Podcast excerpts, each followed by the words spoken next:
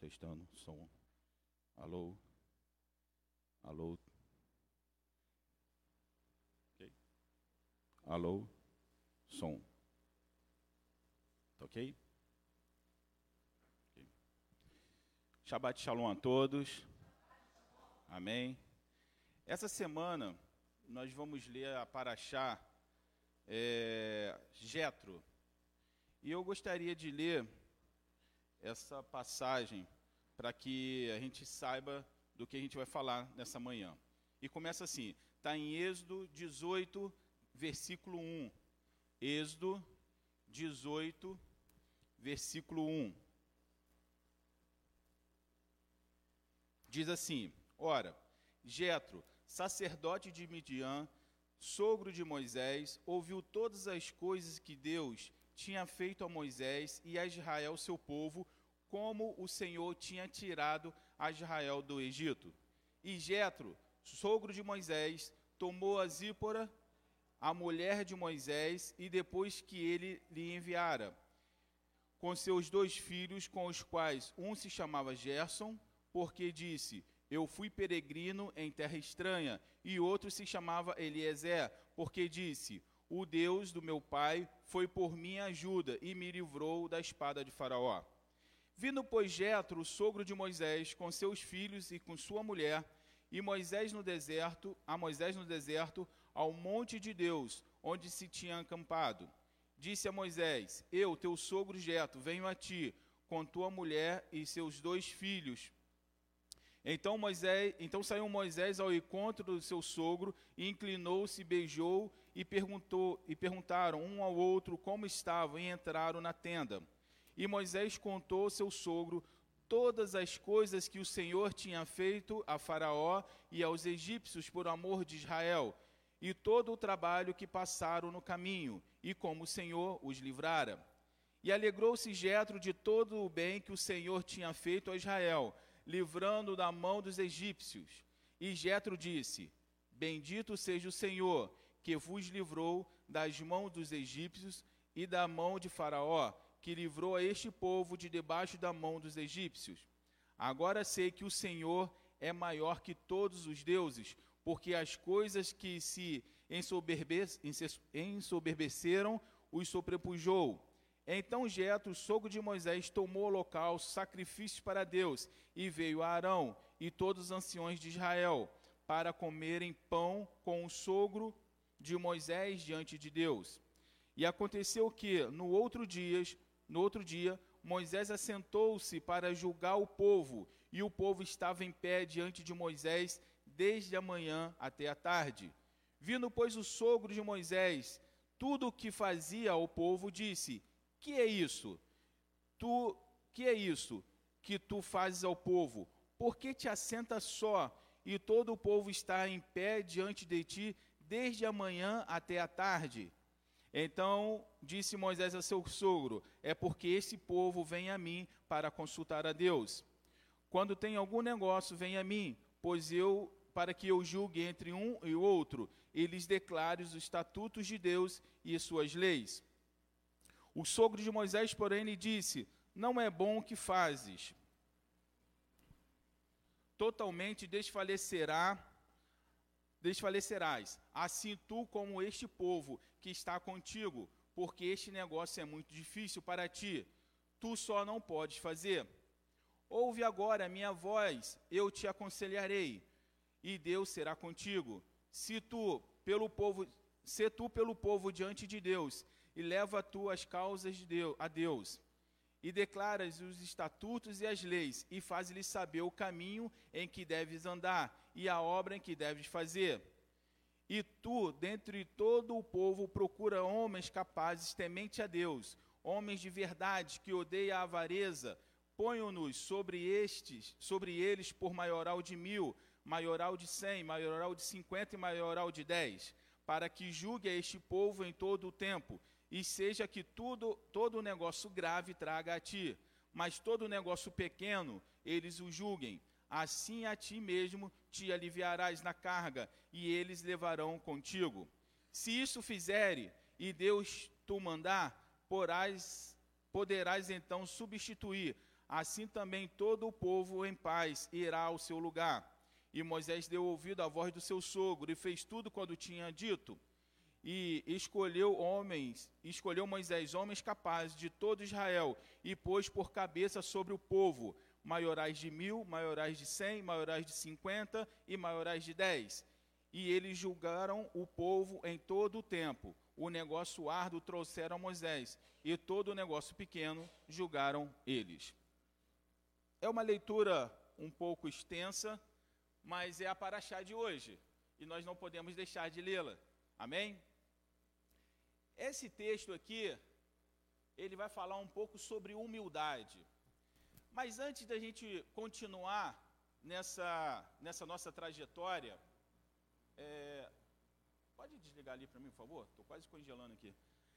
Antes da gente continuar na nossa trajetória, eu queria apresentar a vocês Moisés.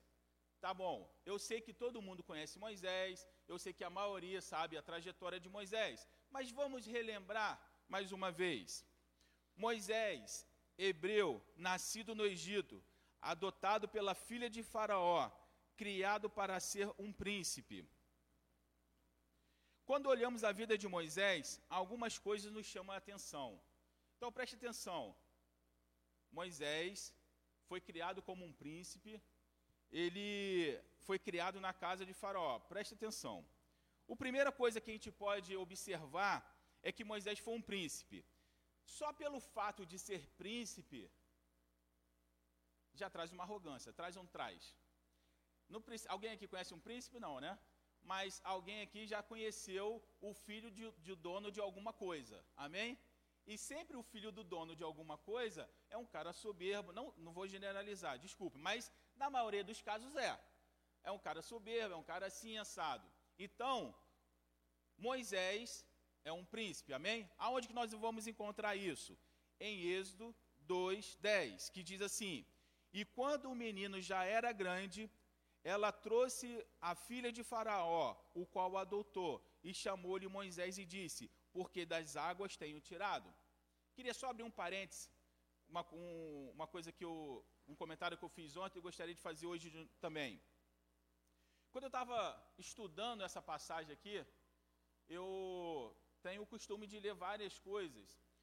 E numa dessas minhas pesquisas caí numa reportagem da Super Interessante, uma revista que até um, há um tempo atrás eu, gostava, eu tinha assinatura, eu gostava e gosto, é uma revista que eu gosto, super interessante. Mas essa reportagem em específico estava dizendo, na verdade, estava é, negando a existência de Moisés, falando que Moisés foi um mito, foi criado e tudo mais. Só que uma coisa chamou a atenção, me chamou a atenção, porque uma, um dos fatos pelo qual eles dizem que Moisés foi um, uma pessoa um, criada, porque o nome Moisés não é um nome hebreu, e sim um nome egípcio. Para quem não conhece a Bíblia, pode, falar, pode falar assim, é, realmente esse negócio está meio esquisito. Se Moisés é hebreu, por que, que o nome dele não é hebreu e é egípcio? No texto que nós acabamos de ler, vai explicar exatamente isso. Olha, e quando o menino já era grande, ela trouxe a filha de, Mo de Faraó, o qual o adotou, e chamou-lhe Moisés. Então, quem dá o nome para Moisés não é a mãe de Moisés, mas sim a filha de Faraó. E sendo filha do Faraó e sendo egípcia, logicamente ela vai dar um nome egípcio. Então, você vai vendo que é, existe várias coisas que tenta é, tirar a, a, a, verdade da Bíblia, mas se você realmente procurar ler a Bíblia, essa, essas teorias todas elas caem. Mas enfim, vamos voltar aqui no nosso, no nosso caso aqui. Então, é, Moisés era príncipe, mas também Moisés foi um exilado. Quando acontece aquele caso lá, que ele mata um egípcio, ele, ele tem que fugir, ele vai para a terra de Midian. Então eu acho que nesse contexto, das águas, por, tá, é exatamente o que está escrito aqui, porque das águas tenho tirado. E no, aí Moisés ele é exilado. Eu, eu gosto de pensar que isso aqui já é um tratamento no ego de, de Moisés. Agora ele deixa de ser um príncipe, ele deixa de ter tudo, toda aquela aquela pompa que ele tinha no palácio e agora ele é um exilado.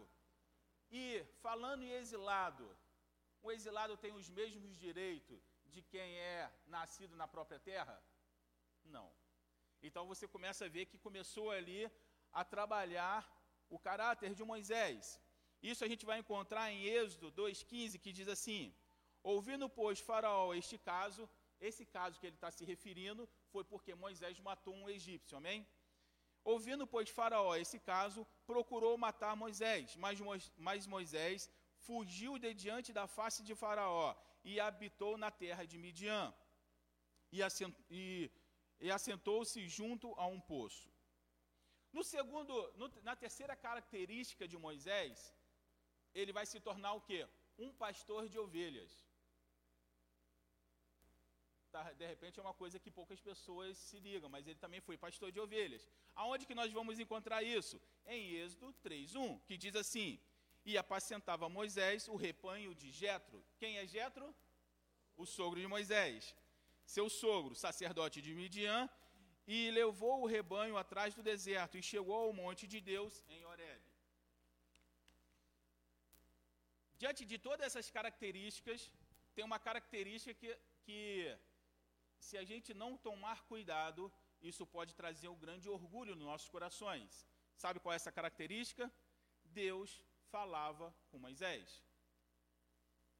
Aonde está escrito isso? Em Êxodo 19, 9, que diz: E disse o Senhor a Moisés: Eis que eu virei a ti numa nuvem espessa, para que o povo ouça, falando eu contigo, e para que também te creias eternamente, porque Moisés tinha anunciado as palavras ao seu povo, ao seu povo do Senhor.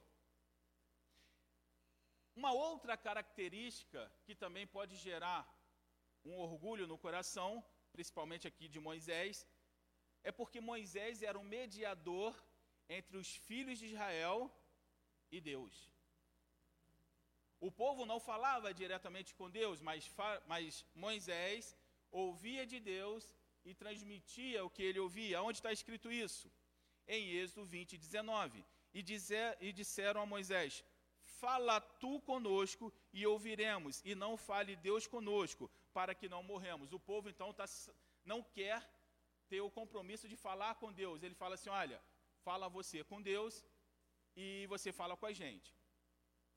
Resumindo então, Moisés é um homem criado como príncipe, pastor de ovelhas, falava com Deus, mediador entre os homens e Deus, este mesmo homem recebe a visita do seu sogro. Preste atenção nas características que nós falamos de Moisés, hein?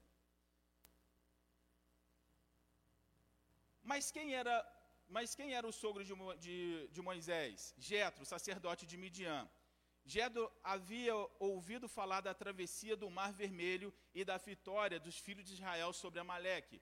Então, Jetro, sendo um sacerdote de Midian, ele começa a ouvir tudo que Moisés tinha feito, como atravessou com os filhos de Israel pelo mar, como venceu a guerra contra os amalequitas, e ele vai então até o acampamento para conversar com Moisés. Mas preste atenção que essa atitude de admiração de Jetro em relação a Moisés não fez com que Jetro se calasse quando ele viu que algo não estava certo. Percebeu aonde eu quero chegar? Eu dei uma descrição para vocês de quem é Moisés, de tudo que Moisés tinha, de tudo que Moisés fazia. E agora ele vai receber uma orientação do seu sogro. Como um verdadeiro amigo, sentiu que deveria oferecer ao amigo e genro uma crítica construtiva em relação à administração que ele estava fazendo. Jetro, ele não se limitou em apenas criticar. Ele fez uma crítica, mas ele, ele também deu uma solução. Aqui eu queria dar um, uma parada, porque muitas pessoas são criticadas e muitas pessoas criticam mas nem sempre dão uma solução. É muito cômodo para a pessoa que faz uma crítica porque ela não precisa se colocar no lugar da pessoa criticada, ela está sentada, numa forma figurativa, observando as ações de uma determinada pessoa e, e apenas observando para ela se torna muito mais, mais fácil criticar. Mas vai você estar naquele lugar? Ou vai dar uma solução? Poucas pessoas que criticam dão de fato uma solução. O plano de Jetro consistia em dividir a carga. O mais impressionante é que a palavra que diz que Moisés ele acatou a orientação do seu sogro. Vamos voltar? Moisés, um homem que foi príncipe, um homem que falava com Deus, um homem que era mediador entre Deus e os homens, ele ouve uma crítica e o que, que ele faz? Ele acata essa crítica. Isso vai, me, vai nos falar muito sobre o que? Humildade. Muitas vezes nós achamos que tenho 10, 20, 30 anos de igreja, eu sei tudo. E muitas vezes o Senhor usa uma pessoa para nos orientar, mas pelo fato de eu achar que eu sei tudo, eu desprezo aquela orientação. Mas não foi o caso de Jet, não foi o caso de Moisés. Mas sabe qual é o mais impressionante disso tudo? O mais impressionante é que Jetro ele não vai fazer parte de uma nova liderança. Ou seja, ele dá a sugestão, mas essa sugestão não está atrelado a ele trabalhar naquela, naquela obra. Ele apenas dá a sugestão. E Moisés vai escolher homens capazes. Isso mostra uma forma que muitas vezes alguém dá uma sugestão, mas na cabeça dessa pessoa, essa sugestão só vai dar certo se ela estiver inserida naquele, naquele, naquele processo. Se ela não estiver inserida naquele processo, não vai dar certo. Meu Deus, Jetro, ele dá uma orientação a Moisés, mas ele não se insere no contexto, ele apenas fala o que precisa ser dito, ele chama a atenção de Moisés, ele dá a, a solução, mas essa solução não diz que Jetro deveria ser um dos líderes. Amém? Até aí estamos entendendo? Nesse texto nós aprendemos sobre humildade. Mesmo esse mesmo homem, como nós falamos aqui, que ouvia Deus, que falava com Deus, que era mediador, ele ouve essa crítica e ele põe em prática. Uma crítica construtiva e ele põe em prática. É diferente, eu não sei se alguém já teve essa experiência aí de pessoas que já trabalhou em empresas e aí o dono da empresa, ou seja lá quem foi, chama pessoas para fazer uma consultoria na sua empresa. E aí o consultor chega lá e fala: oh, você precisa melhorar aqui, aqui e aqui. Só que em alguns casos entra nesse ouvido, sai pelo outro, o consultor vai embora e nada muda. Alguém já passou por isso aí? Eu também já passei, já vi isso acontecer. Mas Moisés, ele escuta e ele coloca em prática. Preste atenção. Em Deuteronômio, eu não peguei, deixa eu ver aqui. Em Deuteronômio 1, 9 diz assim, ó. Vamos abrir em Deuteronômio 1, 9.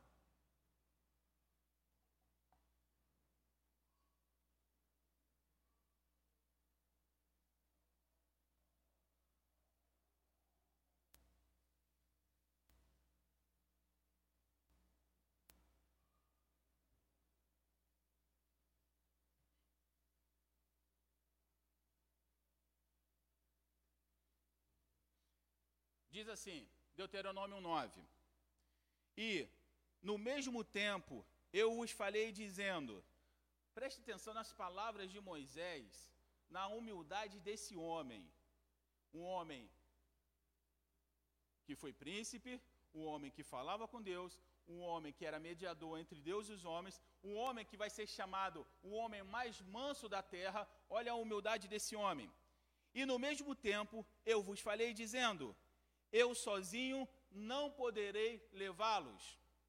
o Senhor vosso Deus já, já vos tem multiplicado, e eis que hoje uma multidão sois, como estrelas do céu. O Senhor, Deus dos vossos pais, vos aumentaste como sois, ainda mil vezes mais, ainda mil vezes mais, e vos abençoou como vos tem falado. Como suportaria eu sozinho as vossas moléstias e as vossas cargas e as vossas diferenças? Tomai-vos homens sábios, inteligentes, experimentados entre as vossas tribos, para que ponha por vossas cabeças. Então vos respondestes e disseste: Bom é fazer essa palavra que tens falado. Ele está lembrando o que ele fez aos filhos de Israel. Ele falou assim: Olha, o povo é demais, é muito grande, eu não consigo levar sozinho. E eu fiz uma proposta para vocês: separe aí cabeças de milhares, cabeça de centena, cabeça e vocês falaram o quê? Isso foi uma boa ideia. Tomai, pois, os cabeças de vossas tribos, homens sábios e experimentados, e os tenho posto por cabeça sobre vós, e por capitães de milhares, e por capitães de cem, e por capitães de cinquenta, e por capitães de dez, e por governadores das vossas tribos. E no mesmo tempo mandei vossos juízes, dizendo: ouvi a causa entre, vosso, entre vossos irmãos, e julgai justa, justamente entre o homem e seu irmão, entre o estrangeiro, entre o estrangeiro que está com ele. Não atentareis para pessoa alguma em juízo, ouvireis assim o pequeno como o grande. Não temereis a face de ninguém, porque o juízo é de Deus. Porém, a causa que vos for difícil, farei vir a mim. Preste atenção, que isso aqui é um princípio muito interessante ele recebe a orientação, ele manda separar os capitães e ele fala e ele dá o que? Autonomia para que esse juiz resolvesse o problema. Mas preste atenção, os problemas que eles não conseguissem resolver traria a Moisés, mas essa percepção não era de Moisés, era dos capitães. Está entendendo? Como que a humildade faz trabalhar e faz a coisa funcionar? Não era Moisés que ia decidir se aquele caso deveria ser julgado por ele, eram os juízes que iriam julgar, que iriam decidir: não, isso aqui é difícil demais, vamos levar a Moisés.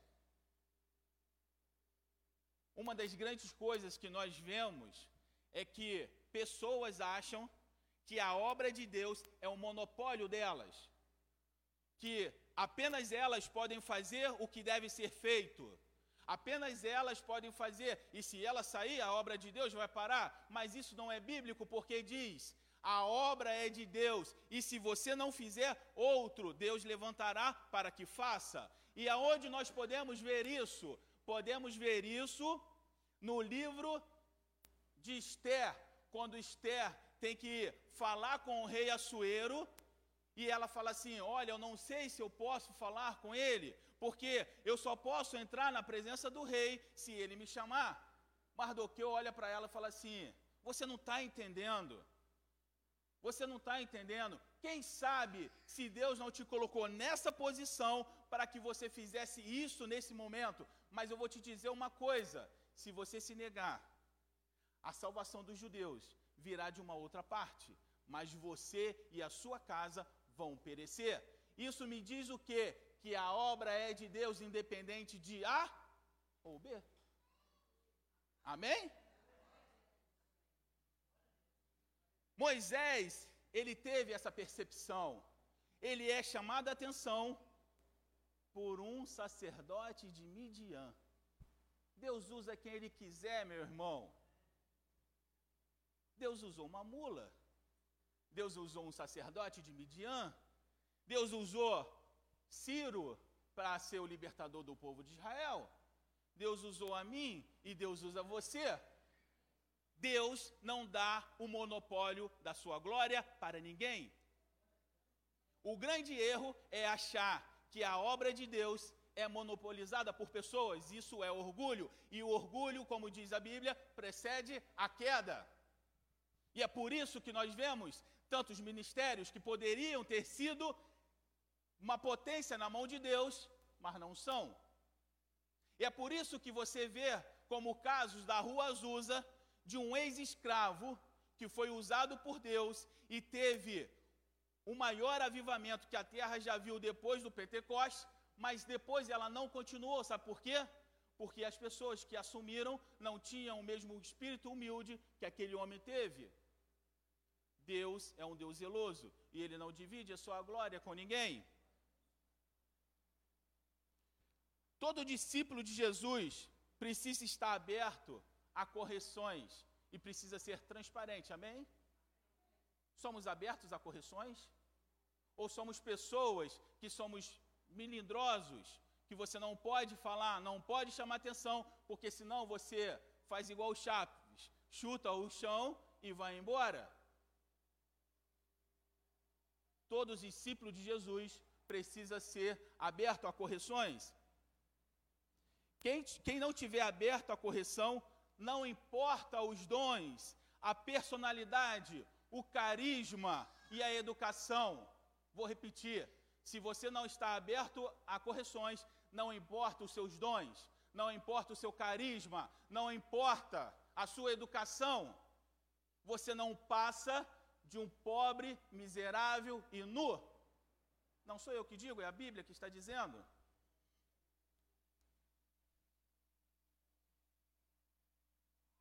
Tudo que conseguirá, se você for dessa forma, tudo que você conseguirá é ser pedra de tropeço para as pessoas que estão ao seu lado. Vou repetir. Se você não é uma pessoa que está aberto a correções, não importando os seus dons, não importando a sua educação, não importando o seu carisma, nada disso tem importância, mas você será uma pedra de tropeço para as pessoas que estão ao seu lado ou por admiração ou por crítica. Porque se você não está aberto a correções, isso significa que você nunca erra. E algumas pessoas podem te admirar por isso. E ao invés de admirar Cristo, está admirando uma pessoa. Ou pode ser numa forma ao contrária. As pessoas podem falar: ué, aquela pessoa não aceita a correção porque eu aceitaria tal correção. De uma forma ou de outra, se você se torna uma pedra de tropeço. Em Mateus 13 diz o seguinte: E acrescentando-se dele os discípulos disseram-lhe: Por que falas por parábola? Ele respondendo disse-lhe: Porque a vós é dado conhecer os mistérios do reino dos céus, mas a eles não lhes é dado. Porque aquele que tem se dará e a, se dará e terá em abundância, mas aquele que não tem, até o que tem lhe será tirado. Do que que Jesus está falando nessa parábola? Eu vou te falar, eu tenho 42 anos e só ontem eu, eu tive a percepção do que Jesus está falando nessa parábola. Aquele que tem, lhe será acrescentado, mas o que não tem, até o que tem, lhe será tirado. Do que, que Jesus está falando? Humildade. Aquele que tem humildade, lhe será acrescentado. Mas o que não tem humildade, até o que ele tem, lhe será tirado. Porque o orgulho precede o que? A queda. Eu não tenho noção de quantas vezes eu já li esse texto, mas eu só tive a revelação disso ontem, de tarde, lendo novamente. E eu acho impressionante porque a palavra de Deus, ela se renova dia após dia. E eu vou falar mais uma coisa. Jesus falava por parábola para aquele povo. E quando ele coloca essa, esse texto, ele está falando por parábolas para muitos de dentro da igreja hoje porque você não entende que se você for orgulhoso, o que você tem lhe será tirado. E você não entende, se você for humilde, até o que você tem lhe será acrescentado. Humildade é a palavra. O que, que é mais importante? Boas perguntas ou boas respostas? Nossa, calma, não seja precipitados em responder? boas perguntas ou boas respostas? Em vez de responder a pergunta, vamos dar uma olhada no que Jesus usou nas perguntas. Antes de você responder que é, é melhor boas perguntas ou melhor boas respostas. Segundo estudiosos, Jesus respondeu diretamente três das 183 perguntas que lhe fizeram. Segundo estudiosos, Jesus respondeu apenas três diretamente das 183 perguntas que foi feita nos livros de Mateus, Marcos, Lucas e João. O que causa grande surpresa em pessoas que acham que o trabalho da religião é dar respostas diretas e resolver seu problema. Não, a, a religião, ela não vai te dar respostas diretas para resolver o seu problema. Sabe por quê? Porque muitas vezes essas respostas não vai fazer o menor sentido na sua vida se você for um religioso. Amém? Mas parece que Jesus pensava diferente. Ele fica calado quando Pilatos faz uma pergunta. Ele não responde nada. Ele responde uma pergunta com outra pergunta quando alguém pergunta para ele: devemos dar dinheiro a César, pagar? O que, que ele fala? Deve sim ou não? O que, que ele faz? Ele faz uma outra pergunta: de quem é a inscrição que está aí? E quem é que dá a resposta? A própria pessoa que está olhando e fala: é de César. Em uma outra situação, ele vai contextualizar a vida de um homem para dar uma resposta a ele. Quando o homem rico pergunta para Jesus: Senhor, o que eu posso fazer para ser salvo? E Jesus fala: Você deve vender tudo que você tem e dar aos pobres. E ele fala assim: Não, mas eu já fiz tudo isso. Mas a, ele não, não entendeu que Jesus não estava respondendo ainda, ele estava contextualizando. E ele vai falar: Vende tudo que você tem e vende aos pobres e me segue. E aí que, que ele, essa resposta faz o que? Faz o homem pensar.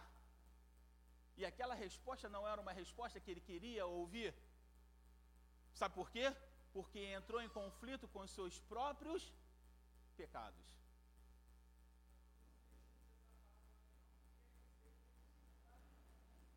Sim, por isso que ele vai se contextualizar. E aí ele, ele entra em conflito com ele mesmo. Sabe por que, que muitas pessoas não seguem a Jesus? Porque entra em conflito com ela mesma. Não é conflito com a palavra, mas é conflito com o que escuta, porque sabe que vai ter que fazer uma desconstrução para construir. Raquel, qual é a pior? Desconstruir uma coisa ou construir do zero? Pior, desconstruir. Você pega um terreno e planta lá o alicerce e tudo mais, é uma maravilha. Agora, vai destruir um prédio para poder fazer novamente uma, uma outra construção? Você tem que arranjar alguém para quebrar aquilo ali, você tem que arranjar alguém para tirar aquelas coisas do lugar. O trabalho, se colocar um do lado do outro, o prédio que começou do zero vai estar pronto e o outro ainda vai estar, o pessoal tirando ainda o que tem que tirar para poder começar. Todos nós temos que passar por isso porque precisamos desconstruir muitas coisas nas nossas vidas. E isso dá um trabalho, dá um trabalho danado. Jesus vai, faz nos pensar sobre nossa postura, coisa que uma resposta direta não colocaria isso em disputa. Por isso que Jesus ele não vai fazer, não vai dar uma resposta direta, ele vai responder de forma que faça você pensar. Consegue entender isso? Não é apenas um sim, não é apenas um não, ele dá uma resposta que faça você pensar. E talvez por essa palavra muitos de vocês estão pensando nesse momento e avaliando suas próprias vidas. Porque eu fiz isso ontem. A pessoa aberta à correção é mais parecido com um pesquisador ou um bandeirante forçado a entrar num campo totalmente novo. Lembra dos bandeirantes? No Brasil, teve os bandeirantes que entrou pra, por dentro do país para poder descobrir novas terras. Uma pessoa que é aberta a correções é como se fosse um bandeirante. Ele vai deixar a sua certeza para entrar num caminho desconhecido.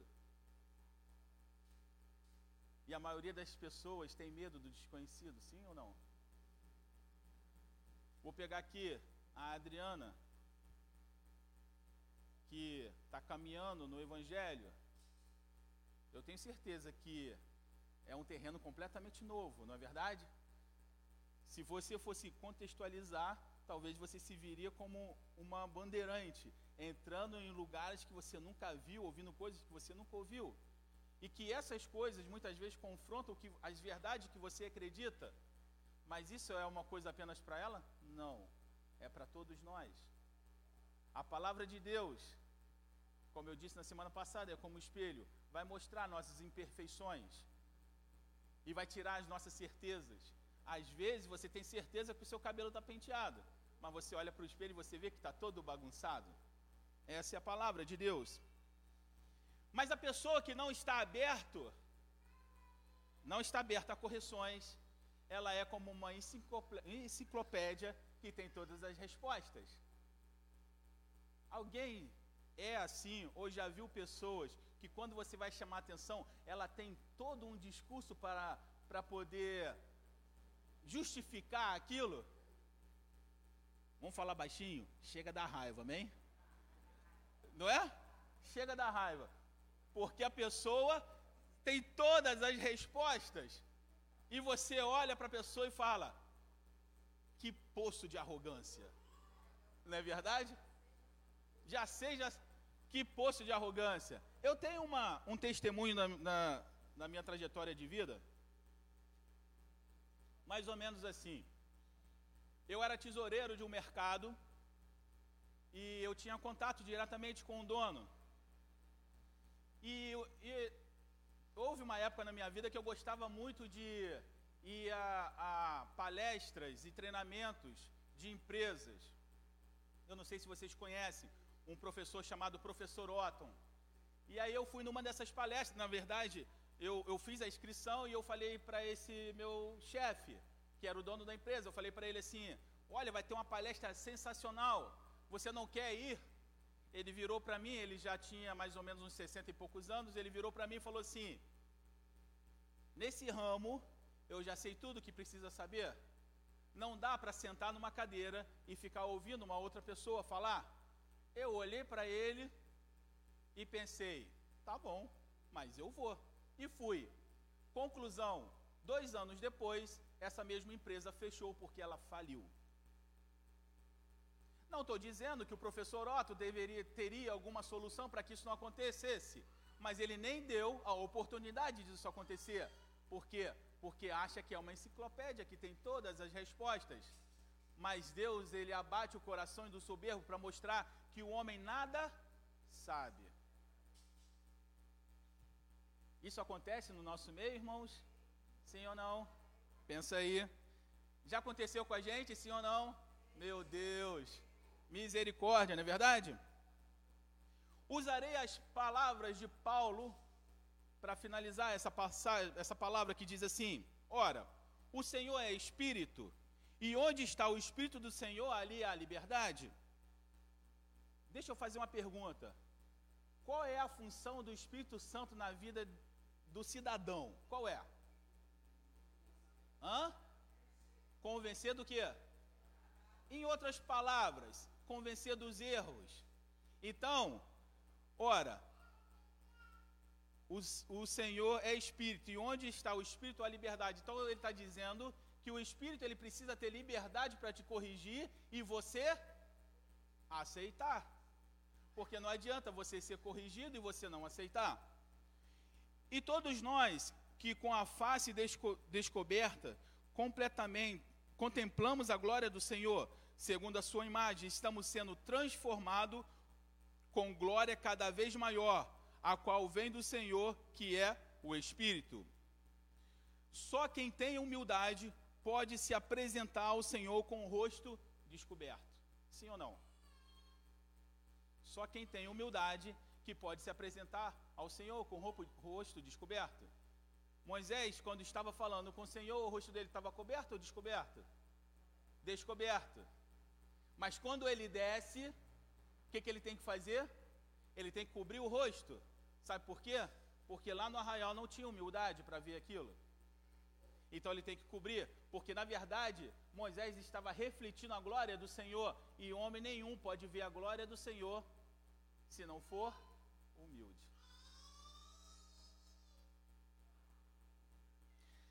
E ele fala que com isso nós somos transformados de glória em glória.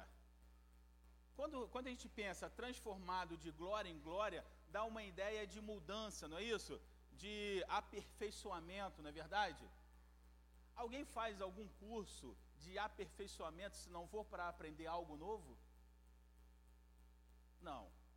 Ou seria uma completa idiotice.